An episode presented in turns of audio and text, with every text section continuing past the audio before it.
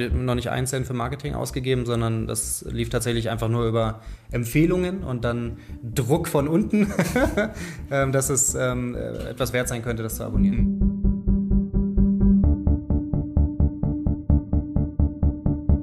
Ich glaube, man verkennt natürlich dabei, ähm, dass da auch wirklich viel Ärger mit verbunden ist, auch äh, viel Stress, auch wirklich jahrelange, wenn man so möchte, Selbstausbeutung.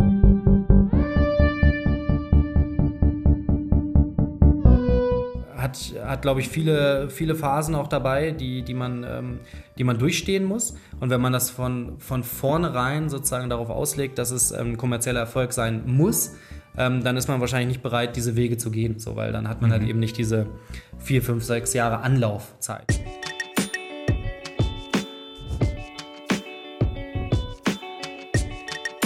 Willkommen zu Wie ich das gemacht habe, ein Podcast produziert und präsentiert von Steady. Mein Name ist Sebastian Esser und in dieser Folge geht es zum ersten Mal um einen Newsletter und zwar um Martin Fehrensens Social Media Watch Blog.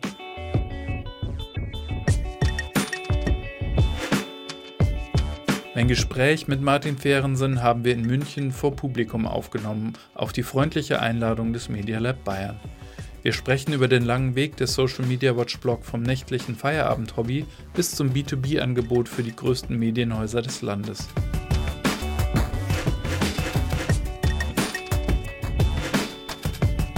Das und viele Tipps und Tricks für angehende Indie-Medienunternehmer hörst du in dieser Folge von Wie ich das gemacht habe.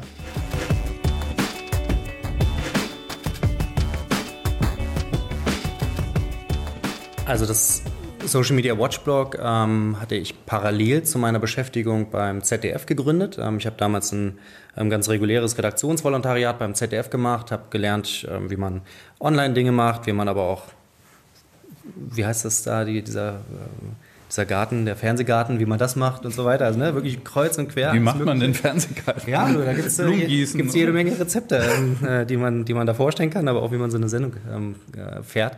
Nee, genau, also das war wirklich eine extrem bunte Ausbildung so und am Ende mhm. war mir aber klar, dass ich auf jeden Fall ähm, was mit Online machen möchte. Mir war auch klar, dass irgendwie Social Media ähm, eine wahnsinnig große Rolle spielen würde ähm, für Gesellschaft, aber auch für den Journalismus insbesondere. Und Welches das, Jahr war das? Na, 2012. So, mhm. ähm, da hatten wir natürlich schon ähm, viele Medienunternehmen, die auf, auf Facebook ähm, zugegen waren, aber es war sozusagen noch bei weitem nicht so institutionalisiert, es war noch nicht so professionalisiert. Und es gab vor allem sozusagen keine, keine Berichterstattung zum Thema, die ähm, mit heute vergleichbar wäre, sondern es gab mal hier und da sozusagen Artikel ähm, in deutschen, äh, deutschen Häusern, die definitiv lesenswert waren, aber wir hatten keineswegs sozusagen diese Dichte in der Berichterstattung, wie das heute der Fall ist, sondern in allererster Linie halt irgendwie ähm, Beiträge aus dem angelsächsischen Raum und ähm, wir hatten irgendwie damals die Idee, es würde sich doch lohnen, sozusagen eine eine Publikation, eine Website. Wir hatten damals noch von so einer Art Hafen geträumt, in dem irgendwie das alles aggregiert wird, aufgebaut wird, irgendwie dargestellt wird, was mhm. sozusagen mit Social Media zu tun hat. Und dieser Newsletter ist dann eigentlich erst später sozusagen entstanden.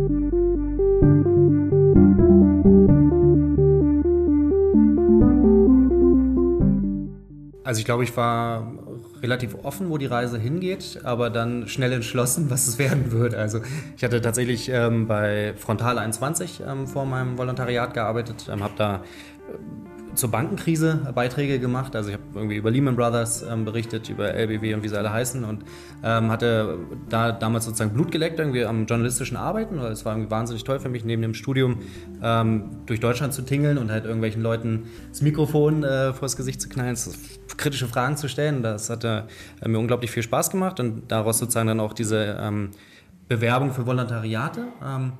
Und habe dann aber während meines Volontariats festgestellt, dass ich mit dieser dann doch zuweilen noch recht eitlen Fernsehwelt nicht so gut zurechtkomme und dass ich ähm, keine Lust auf so Moderatorenjobs hatte, dass ich auch gar keine Lust hatte, mich sozusagen da irgendwie hervorzutun, dass es überhaupt in Frage kommen würde, mal ganz geschweige davon, ob ich das gut gekonnt hätte.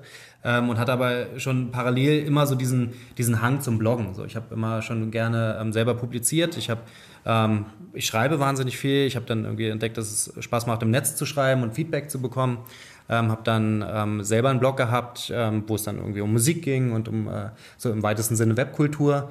Hatte dann bei den Blogrebellen aus Berlin ähm, in Anführungsstrichen angeheuert und habe für die geschrieben und habe dann aber festgestellt, dass mir dieses Thema Social Media irgendwie am allerwichtigsten ähm, ist und dass mir das am allermeisten Spaß macht, das ähm, zu beackern, dieses Feld und habe daraus dann ähm, sozusagen beschlossen, irgendwie da sozusagen jetzt mein, mein kreatives Schaffen jenseits von der Arbeitskraft, die ich fürs ZDF aufwende, ähm, zu investieren. Mhm. Das heißt, beim ZDF hast du gar nicht im Bereich Social Media unbedingt gearbeitet? Nee, ich habe tatsächlich bei der, ähm, im Anschluss äh, vom Volontariat bei der heute.de angeheuert. Ähm, aber die heute.de, das ähm, kann man vielleicht jetzt im Podcast sagen, auch 2000, äh, 2019 erzählen. Aber ähm, also mittlerweile haben sozusagen äh, die, die Online-Ausgaben der Nachrichtensendung ähm, einen ganz anderen Stellenwert. Aber damals ähm, war das häufig noch so, dass man irgendwie dann die Volontiere gefragt hat, du willst wirklich bei uns bei der heute.de was machen? So? Also bei ne, Volontariat beim ZDF zu machen, war ja irgendwie was ganz Tolles so und konnten ja nur die allerwenigsten. Am Ende ist es also reine Glückssache, ne, ob man das bekommt oder nicht. Ähm, ich hatte in dem Moment Glück so und durfte das machen, aber das war für die unvorstellbar, dass man zu heute.de wechselt und dass man da nur noch sagt, ja und jetzt will ich aber auch gar nicht bei euch auf der heute.de was machen, sondern ich möchte auf Facebook sozusagen Journalismus machen. Mhm. Und ähm, das war halt schön, weil man sozusagen noch total unterm Radar halt agieren konnte. Das heißt, mhm. man hat irgendwie für irgendwelche Sendungen einfach irgendwelche Facebook-Seiten aufgemacht und da halt dann Dinge gemacht. Und nach ein, zwei Jahren wurde man dann gefragt, äh, wir haben da schon eine Seite? Und, ja, ja, schon eine Seite. Viele Fans. ja. Genau, also es war spannend damals und dann hat man aber relativ schnell festgestellt, was sozusagen die, die Kehrseite von dem Ganzen ist.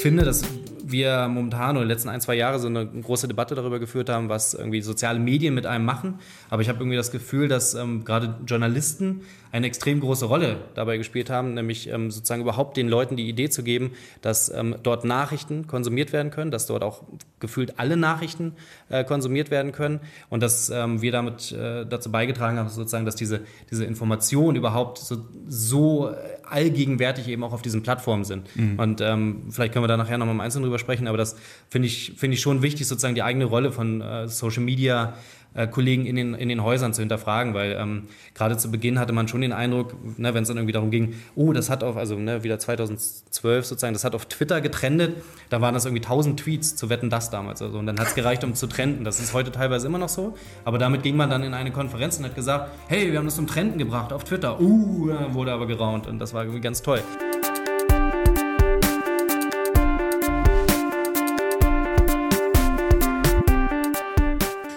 Okay, das heißt, du hast beim ZDF gearbeitet und hast trotzdem den Drang verspürt, äh, Newsletter auf einmal in die Welt zu senden und dich äh, äh, intensiver mit diesem neuen Phänomen, damals ja noch Social Media, auseinanderzusetzen. Wie war denn die Reaktion, die ersten? Ganz dankbar. Okay. also, ähm, weil, glaube ich, von Anfang an die Idee war, dass man versucht, im besten Fall zu, zu erklären oder abzubilden, was da passiert. Und ähm, dadurch, dass ähm, es für viele damals und aber auch heute noch ähm, schwer ist nachzuvollziehen, was wirklich welche Lebensbereiche äh, soziale Medien äh, in Gänze tangieren. So. Ähm, es ist damals äh, noch viel mehr wahrscheinlich als heute spannend gewesen für, für die Leute, ähm, ein Stück weit das erklärt zu bekommen. Also es klingt so ein bisschen onkelig, aber mhm. ähm, letztlich oder, oder Leute da ranzuführen, aber halt durchaus mit, mit kritisch ranzuführen. Und ähm, wir hatten am Anfang, glaube ich, ähm, gerade Medienschaffen hat ja häufig dann die Frage umgetrieben, okay, gibt es jetzt dieses Facebook und wie kriegen wir da mehr Fans oder wie kriegen wir mehr Follower oder ähm, wie kriegen wir mehr Likes? Ähm, und diese ganzen Marketing-Aspekte, die haben uns immer nur am Rande interessiert. Also das war sozusagen wichtig, um das um diese Spielregeln der Netzwerke zu verstehen. Aber das war nicht Sinn und Zweck unseres Newsletters, sondern uns ging es sozusagen eher darum, etwas ganzheitlicher das Ganze zu erklären. Und das hat, glaube ich, vielen ähm, geholfen und hat dann auch sozusagen zu der Popularität von diesem Newsletter beigetragen.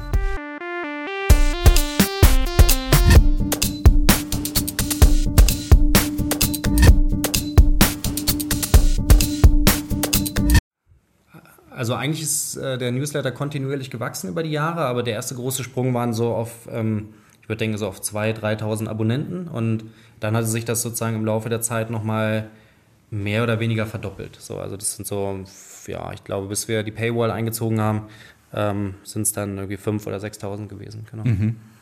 Die Paywall, und das ist ja jetzt quasi erst vor einem halben Jahr passiert. Mhm. Das heißt, zwischen 2012 und 2018, sechs Jahre, hast du auch sehr viel Arbeit da reingesteckt, ne? Aber verdient hast du doch damit nichts. Nicht, dass man nachrechnet. Ja. Gar nicht schlecht nachgerechnet. Ähm, Warum hast du es gemacht? Also ich glaube, es gibt mehrere Beweggründe dafür. Ähm, einerseits ähm, konnte ich sozusagen fernab von meiner Arbeit beim, beim ZDF und aber auch fernab von meiner Arbeit bei, bei Bento dann, ja, Bento mit aufgebaut ähm, für, für Spon, ähm, konnte ich sozusagen diese, ganz klar an diesem Thema arbeiten und konnte sozusagen weiter da an dem, am Puls bleiben. Ich konnte ähm, dazu recherchieren, ich konnte dazu publizieren. Das hätte ich sozusagen fürs ZDF, ähm, da habe ich dann, wie gesagt, drei Jahre nach heute.de auch gesessen und gearbeitet. Wenn man da CVD ist, dann schubst man Nachrichten hin und her und arrangiert Websites ähm, und nimmt ab, also nicht körperlich, aber die Beiträge ähm, und nimmt man eher zu, weil so viel Nervkram. Ähm, genau, und hat ähm, aber nicht, nicht irgendwie das, das Glück oder die Möglichkeit, irgendwie permanent sozusagen da zu recherchieren, zu, zu, zu arbeiten. Und ähm, da hatte ich irgendwie einfach den, ja, den Impuls, dass ich das gerne machen möchte. Es musste raus. Es musste ein Stück weit raus, ja, ja vielleicht das. Und dann nichts verdient ist insofern nicht ganz richtig, ähm, als dass ich darüber ähm, mir natürlich ein Stück weit auch ein Renommee aufbauen konnte und ähm, eingeladen wurde auf Veranstaltungen, um dort zu sprechen oder halt auch äh, zu ähm, Schulungen ähm, eingeladen wurde, ähm, wo es dann wieder darum ging, wie kriegen wir mehr Follower, aber das wurde dann vielleicht nur bedingt befriedigt, äh, diese, diese, diese Anforderung. Ähm, genau, aber das ähm, hat, ja, also was ist, was ist verdient, ne? Also wenn, klar, rein finanziell ähm, ist da nicht wirklich was bei rumgekommen, aber ich habe äh, sozusagen auf, auf, vielen anderen Ebenen ganz viel verdient. So, mhm. ja. Aber siehst du es aus heutiger Sicht auch so ein bisschen als Investment? Also hast du schon gedacht, da wird noch mal irgendwas draus und da bleibe ich mal schön am Ball? Jein, also ich hatte, ähm, glaube ich, in diesen, ja, irgendwie ein bisschen über sieben Jahren jetzt ähm, wahnsinnig oft äh, das Gefühl, dass ich das eigentlich wegschmeißen muss, weil es viel zu viel Arbeit ist, mhm. ähm, weil es neben der eigentlichen Arbeit gar nicht leistbar ist, ähm, weil auch ganz, ganz oft ähm, sozusagen. Ne? Also wir haben ja dann irgendwann tatsächlich, ich glaube, weiß nicht, 2013, 2014 dann umgeschwenkt, komplett auf dieses Newsletter-Dasein.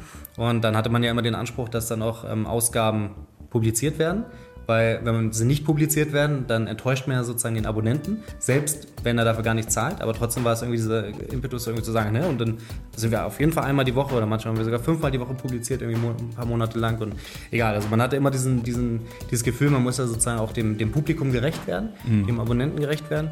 Und das hat ähm, enormen Druck aufgebaut und es hat auch dazu geführt, dass man dann irgendwie während der eigentlichen Arbeitszeit ähm, natürlich sowieso zu diesem Thema gelesen hat, aber dann ähm, quasi im Anschluss an, keine Ahnung, eine Schicht bei der Heute, hat man dann nochmal vier, fünf Stunden halt in diesen Newsletter investiert. Und das ähm, ist, ähm, macht man, glaube ich, nur, wenn man wirklich Bock drauf hat. Also. Und heute, die hast du ja schon gesagt, bist du zu Bento gegangen. Das mhm. war eine, oder ist eine, eine die, die junge Ausgabe von Spiegel Online, damals ganz neu aufgebaut mit einem neuen Konzept.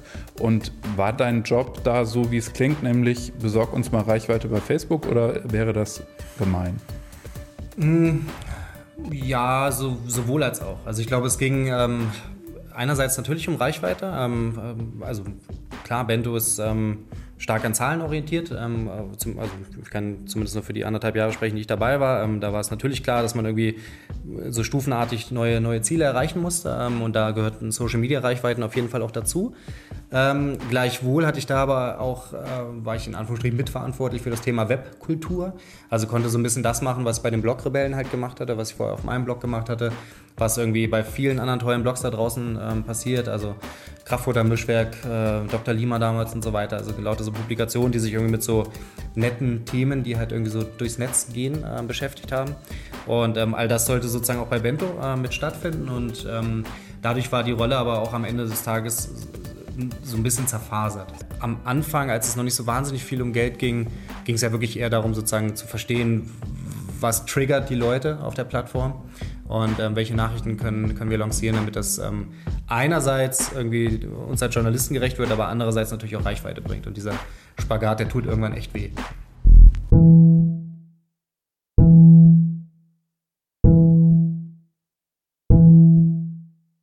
Es gab mehrere Gründe. Also einerseits ähm, gab es äh, zumindest damals ähm, für mein Verständnis nicht genügend äh, Ressourcen, um wirklich dieser, diesem, dieser Konkurrenzsituation dort auf Social Media adäquat zu begegnen. Mhm. Also wir hatten ähm, Buzzfeed, die ähm, damals natürlich auch irgendwie erst ein Jahr dabei waren und dann ähm, irgendwann auch ähm, sehr stark gewachsen sind und ähm, andere Herausforderungen rechts und links, denen man nur begegnen konnte, indem man selber ein bisschen mehr, unter anderem Spielgeld in die Hand genommen hat, indem man mehr Beiträge produziert hätte, die wirklich originär eben für die Plattform gewesen wären.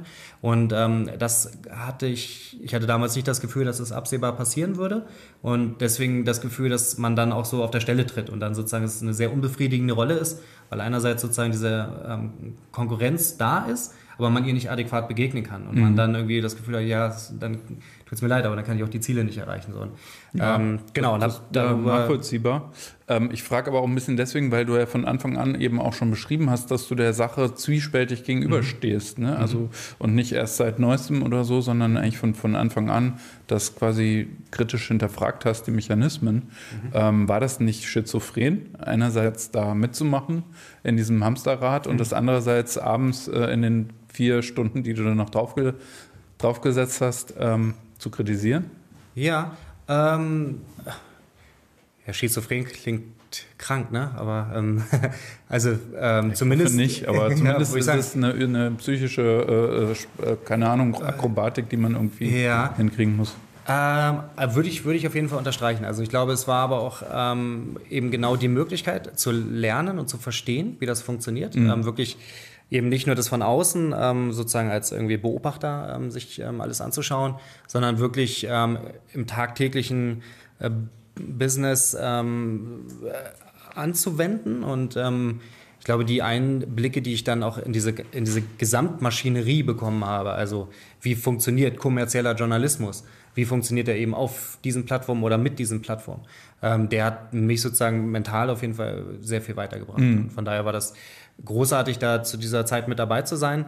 Ähm, denke aber gleichermaßen, dass ich da auch ähm, mittelfristig nicht geblieben wäre, so ja. weil es dann ja einfach für mich als ja, also mit Blick auf den Spagat vielleicht zu schwierig geworden wäre, aber auch, glaube ich, inhaltlich einfach nicht mehr so spannend gewesen wäre. Also ich hatte dann anderthalb Jahre Elternzeit gemacht. Ähm, total super, dass das sowas geht.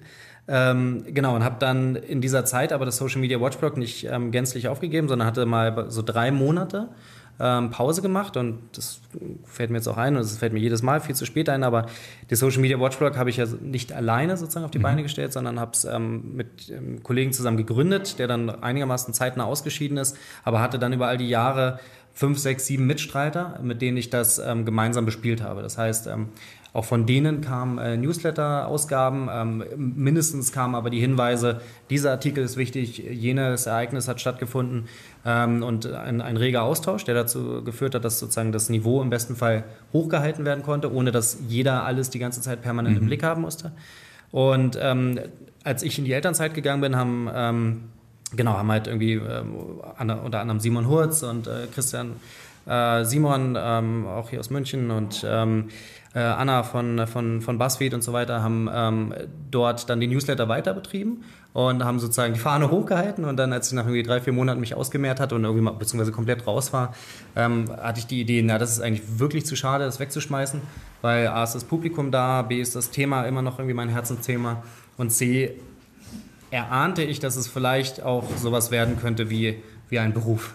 Okay. Ja. War das das erste Mal, dass du darüber so nachgedacht hast? Ja, auf jeden Fall. Mhm. Ja, also was auch ein bisschen damit zu tun hat, dass ich ähm, sozusagen für mich selber die, also ja, was, also was Lebensentscheidung ist jetzt vielleicht sehr, sehr hochtrabend, aber zumindest äh, mit, mit meiner Frau irgendwie beschlossen hatte, dass Göttingen tatsächlich erstmal der Ort sein soll, wo wir leben wollen ähm, aus Familiengründen und ähm, aber auch aus beruflichen Gründen meiner, meiner Frau.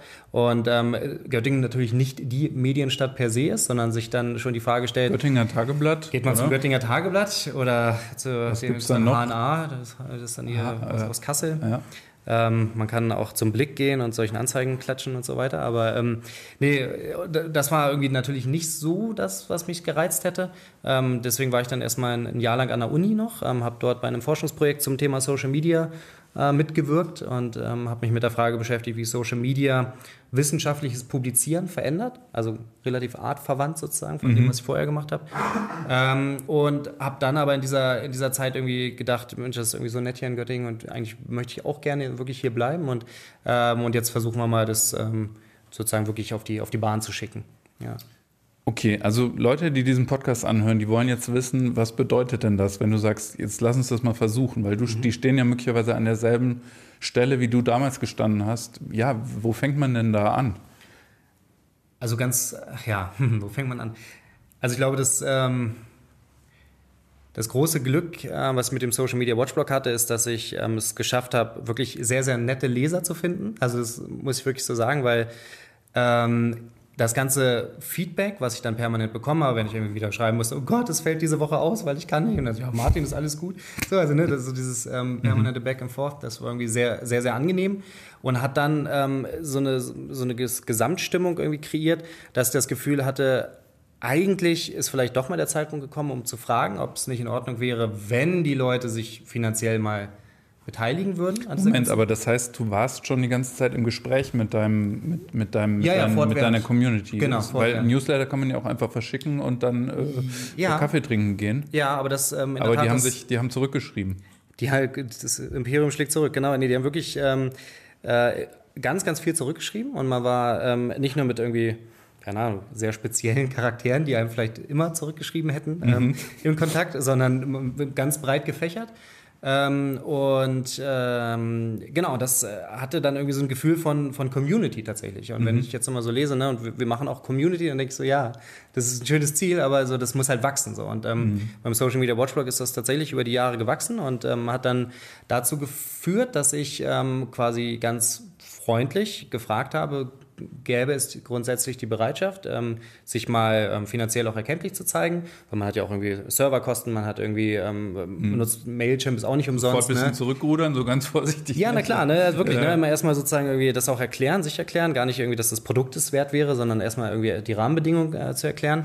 Das heißt, Fragen heißt, du hast die Frage gestellt und sagt, ant antwortet Mit mir mal. PayPal-Link, genau. Also okay. ja, so mutig war ich ja. ja, ja. Und dann, äh, genau, kamen da irgendwie 400, 500, 600 Euro zusammen und dann wundert man sich erstmal so dass die Leute doch bereit sind und dann schreiben irgendwie nette, äh, angesehene Kollegen, wie, keine Ahnung, zum Beispiel Gabriele Fischer von Brand 1 schreibt dann, ich wundere mich, wieso das überhaupt umsonst ist und so. Man denkt irgendwie so, oh, okay, vielleicht ist da doch mehr drin, als man denkt. Ähm, weil ich als Kind des Öffentlich-Rechtlichen ja quasi mit, so, also ich habe das ja nicht, nicht nicht gelernt so. Ja, wir haben halt viele Abonnenten damals und Sehr auch heute viele, noch. Die genau. meisten. Und da muss man äh, sich drum bemühen, aber vielleicht nicht drum werben. Ähm, genau, und äh, deswegen war das beim Social Media Watchblog dann irgendwie total spannend zu verstehen, wie man so ein bisschen den Transfer hinbekommt. Und ähm, das ging tatsächlich mit, also mit kleinen Schritten. Immer erstmal zu fragen, freiwillig, ja, nein, mh, okay. Und dann irgendwann ähm, sich zu überlegen, okay, ähm, könnte man vielleicht so ein, was, so ein freiwilliges Pflichtmodell, gibt es sowas? Also, ne, dann fängt man an, irgendwie rumzuspinnen.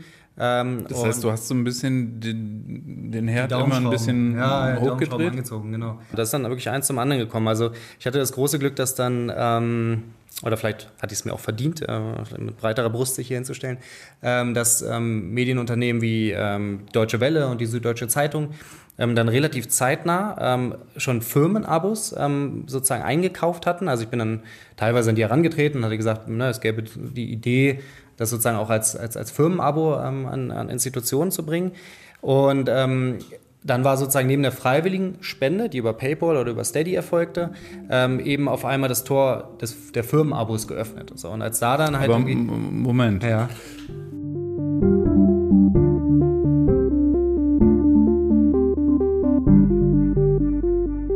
Ich schreibe Newsletter. Ich bin, ich habe irgendein Spezialthema. Ich bin vielleicht Journalist oder vielleicht auch nicht. Und dann trete ich an die Süddeutsche Zeitung heran. Wo ruft man denn da an? Beim Empfang? Ja, der, der liest sich, sich mal weiter? Der liest sich ja. Okay. Ja, das war ja das Schöne, oder das ist ja das Schöne. Also sozusagen. Ähm die, die, die, haben, die, haben, die haben dir ihr Geld aufgedrängt, mehr oder weniger? Oder, äh? Ja, aber wenn so wunderbare Kollegen wie. Ähm äh, Dirk von Gehlen ähm, einlesen und das irgendwie gut finden, dann ähm, und äh, dann zu Herrn äh, Vogel ähm, herantreten und sagen, das könnten wir gut gebrauchen, das ist auch spottbillig. Ähm, dann ist halt, dann ist halt ähm, schon viel gewonnen. Und äh, okay. äh, so hat das sozusagen bei vielen anderen äh, Häusern, glaube ich, auch funktioniert, dass ich da entweder als Referent mal vor Ort war oder dass ich ähm, das Glück hatte, dass halt ähm, sozusagen Leute, die eben tagtäglich mit dem Thema zu tun haben, diesen Newsletter schon seit Jahren abonniert hatten und dann festgestellt haben, oh, in unserem Haus sind ja eh noch, ähm, keine Ahnung, beim Z, also Deutsche Welle zum Beispiel sind es, glaube ich, drei oder 400 Abonnenten, die aus von der Deutschen Welle sozusagen mein Newsletter lesen. Und ähm, wenn dann irgendwie 30 Leute äh, sozusagen das Signal geben, dass es etwas wert und das könnten wir gut gebrauchen für unsere das tägliche heißt, Arbeit. Die Community war dein Maulwurf ja, und mega. dein ja, Marketing-Squad? Äh, ja, genau. Also ich habe ähm, ja, also noch nicht einen Cent für Marketing ausgegeben, sondern das lief tatsächlich einfach nur über Empfehlungen und dann Druck von unten, ähm, dass es ähm, etwas wert sein könnte, das zu abonnieren. Mhm. Meinst du, das kann man nachmachen oder ist es bei dir einfach so passiert? Ähm, ja, also ich glaube, es ist jetzt nicht so eine richtige Blaupause, aber äh, was ich schon oder woran ich schon fest glaube, ist halt ähm, tatsächlich die Nische. Also, dass man halt eben ähm, als Journalist ähm, durchaus in der Lage sein kann, ein Publikum zu finden, wenn man an einem Thema wirklich so eng dran ist, dass man eben vielleicht schafft, zu diesem Thema irgendwie als Experte ist ein schlimmes Wort, aber so als, als, als jemand zu gelten, der irgendwie eine große Expertise da hat, eine große Reputation da irgendwie in diesem, in diesem Feld genießt. Ähm, und ob das dann Social Media Watch Blog oder Social Media sein muss, ähm, oder ob es dann irgendwie, keine Ahnung, Handball ist, oder ob es dann irgendwie DIY-Geschichten sind, ähm, das mag mal dahingestellt sein. Also ich glaube, wir erleben das gerade bei YouTubern auch, dass die halt häufig so ähm, noch viel mehr als Journalisten, die sich als Blogger versuchen, dass halt gerade YouTuber ähm, in vielen Dingen irgendwie so Experten sind und da halt irgendwie, keine Ahnung, Experimente machen oder sonst was. Und ähm, dass die, also je nischiger es, je kleinteiliger es ist, ähm, oder je spezieller der Fokus ist, desto besser kann es für mein Dafürhalten auch funktionieren. Und mhm. das Social Media Watchwork ist nochmal ein bisschen gesondert äh, zu betrachten, glaube ich, weil es ja durchaus so eine Art B2B-Geschichte ist. Also ähm, ich Business to Business. Business also to deine Kunden sind eigentlich Genau, also ich. Profis. Die bezahlen nicht selbst, sondern ihre Firma. Ich bin vielleicht. quasi Influencer, Influencer, so. Genau. Also, also nee, die, die, die schreiben halt sozusagen, oder die, die lesen das, weil sie in ihrem Haus eben mit diesem Thema zu tun haben. Und ähm, von daher ist es ähm, eben nicht, also wenn ich so schätzen müsste, es sind vielleicht, ich würde sagen, so 70, 30, 80, 20 mit, äh, zugunsten denjenigen, die das professionell wissen müssen und denjenigen, die es einfach interessiert. Mhm. So, das heißt, ähm, das ist schon, ja, es ist wie so eine kleine Fachpublikation geworden. Ja. Ja.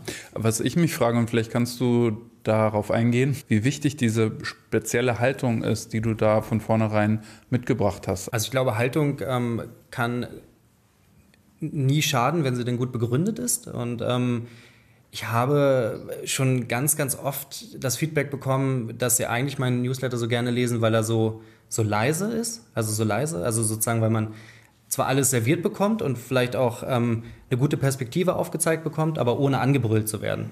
Und ähm, ohne, dass sich jemand hinstellt und irgendwie so tut, als hätte er jetzt das der allergrößte Kreuz.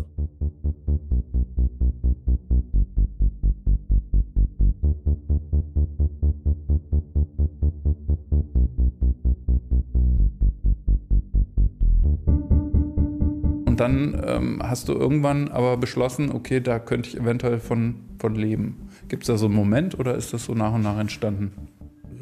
Letztes Jahr im Frühjahr 2018. Also ich habe sozusagen im Frühjahr 2018 nochmal einmal sehr, ähm, also schon mal klar gemacht, dass ähm, ich eigentlich damit liebäugel und ähm, um irgendwie so, ein, wie so eine Art Blitzlicht zu bekommen, äh, doch jetzt nochmal alle irgendwie schon mal freiwillig abonnieren sollten, damit ich irgendwie eine Idee bekomme. Parallel dazu hatten wir eine Umfrage gemacht ähm, über Typeform, um halt äh, zu sehen, was die Leute bereit wären, dafür zu zahlen. Ich glaube, da haben, uns, haben sie uns fürchterlich abgerippt, weil das ist immer noch, also ja, Ne, also viel zu günstig geworden sozusagen. Ich glaube, da hätte ich locker das Doppelte aufschlagen können, aber. Also die, die Umfrage hat ergeben, die Preise sollten Ja, so nach dem Motto 5 Euro. dann habe ich gesagt, okay, 5 Euro, machen wir 5 Euro. So, also nein, aber das, da habe ich na, viel zu wenig ähm, mit dem Marketingblick, viel zu wenig mit dem Salesblick irgendwie, wie, also ja, wahrscheinlich naiv ein Stück weit auch, äh, mich dann ähm, dazu äh, entschlossen, tatsächlich, tatsächlich eine Paywall einzuführen, nachdem ich halt, wie gesagt, das so ein bisschen angeteasert hatte, ein bisschen abgefragt hatte ähm, und ähm, vor allem sozusagen auch durch diese, durch, durch diese freiwilligen Zahlungen irgendwie eine Idee bekommen hatte, wie viel Musik da vielleicht drin ist, so mhm. sagen wir es mal so. Und, äh, Aber das war ja durchaus, da warst du ja wahrscheinlich schon sehr nervös, oder nicht? Wenn man von, von Free auf komplett zu umstellt, äh, ist ja, es ist ja eine Ansage. Ja.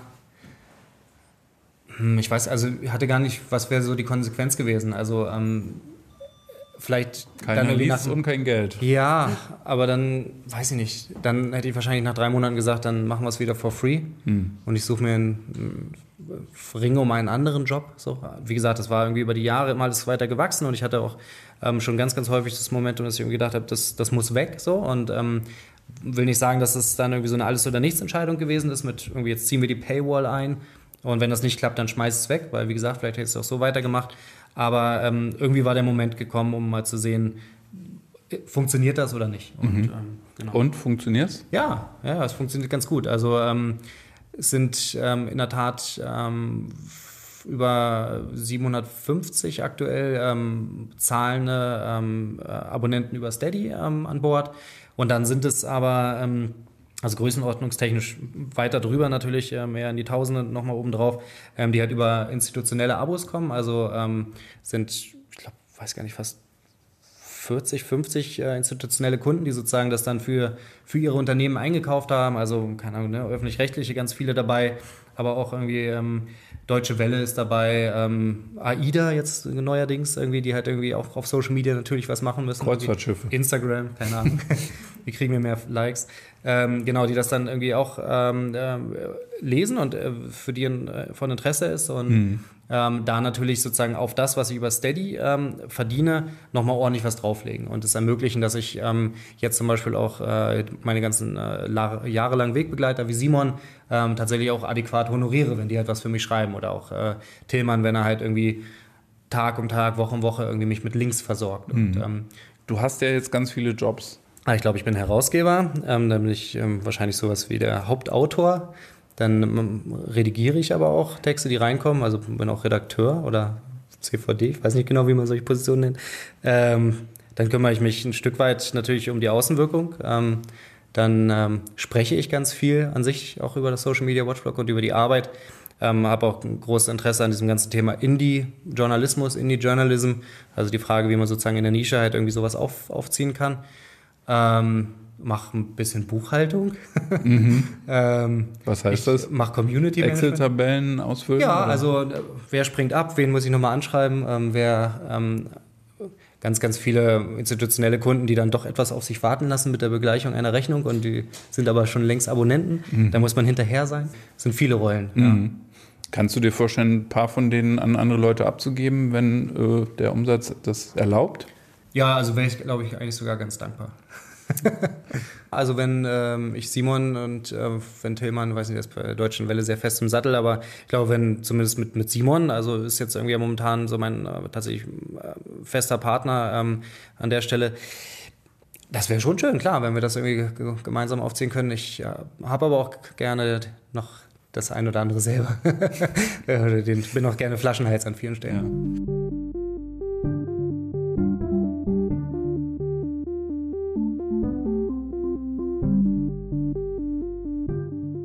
Das klingt jetzt recht einfach, war es natürlich nicht, aber dennoch, es klingt so, als ob es auch andere hinkriegen könnten. Warum kriegen es denn nicht so viele hin? Also ich kenne nicht viele Newsletter, B2B oder B2C oder wie auch immer, die tatsächlich 100% über, äh, über Mitgliedschaften oder Abos funktionieren. Hast du eine Ahnung, warum? Also, na, ich meine, ähm, ich hatte neulich mit meiner äh, Frau auch darüber gesprochen. Ich hatte es ähm, mit, mit Daniel Fiene bei Was mit Medien auch ähm, die, die Möglichkeit, über genau dieses Thema zu sprechen. Und dann sagte sie im Nachhinein, ja, das klang ja alles irgendwie so locker. So. Also, das hätte das irgendwie so, das wäre das alles so ein Selbstläufer gewesen. Ähm, und ich glaube, man verkennt natürlich dabei, ähm, dass ähm, da auch wirklich viel Ärger mit verbunden ist, auch äh, viel Stress, auch wirklich ähm, jahrelange, wenn man so möchte, Selbstausbeutung, weil ähm, am Ende des Tages ähm, hofft man ja nur sozusagen auf, auf, ähm, auf Renommee, man hofft irgendwie darauf, irgendwie, dass ähm, sich das vielleicht dann doch mal in so einer Art verselbstständigt, wie es äh, dann passiert ist. Ähm, und man muss natürlich daran glauben und genau, äh, der Glaube alleine ernährt natürlich erstmal nicht so. Das heißt, man ja, hat, hat glaube ich, viele, viele Phasen auch dabei, die, die, man, ähm, die man durchstehen muss. Und wenn man das von, von vornherein sozusagen darauf auslegt, dass es ein ähm, kommerzieller Erfolg sein muss, ähm, dann ist man wahrscheinlich nicht bereit, diese Wege zu gehen, so, weil dann hat man halt mhm. halt eben nicht diese vier, fünf, sechs Jahre Anlaufzeit. So, also da braucht man ja schon irgendwie unglaubliches Kapital, was sozusagen einem erstmal zur Verfügung steht, um Dinge, Dinge in Bewegung zu bringen. Und das ist ja bei den allermeisten nicht. Und ähm, Genau, und deswegen also lange Atem ist irgendwie ähm, auf jeden Fall echt extrem wichtig ähm, bei der ganzen Geschichte.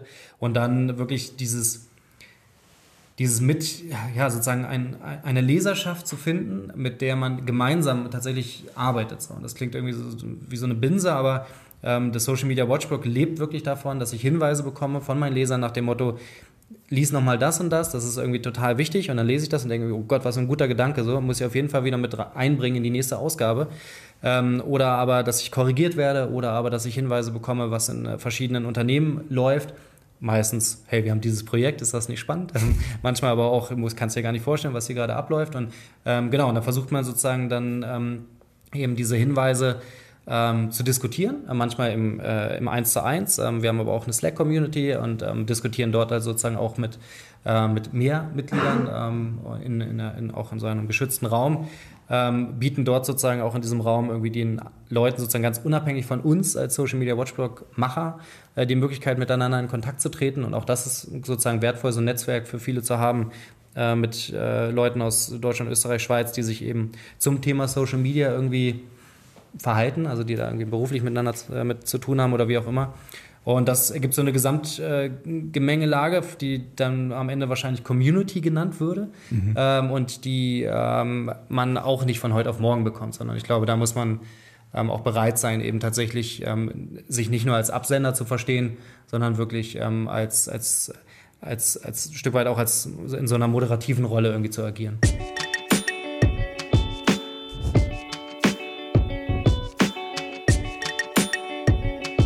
Das war die erste München-Folge von Wie ich das gemacht habe, ein Podcast produziert und präsentiert von Steady. Vielen Dank an meinen Gast Martin Fehrensen und an unsere Gastgeberinnen Lina Timm und Ronja Rathmann vom Media Lab Bayern.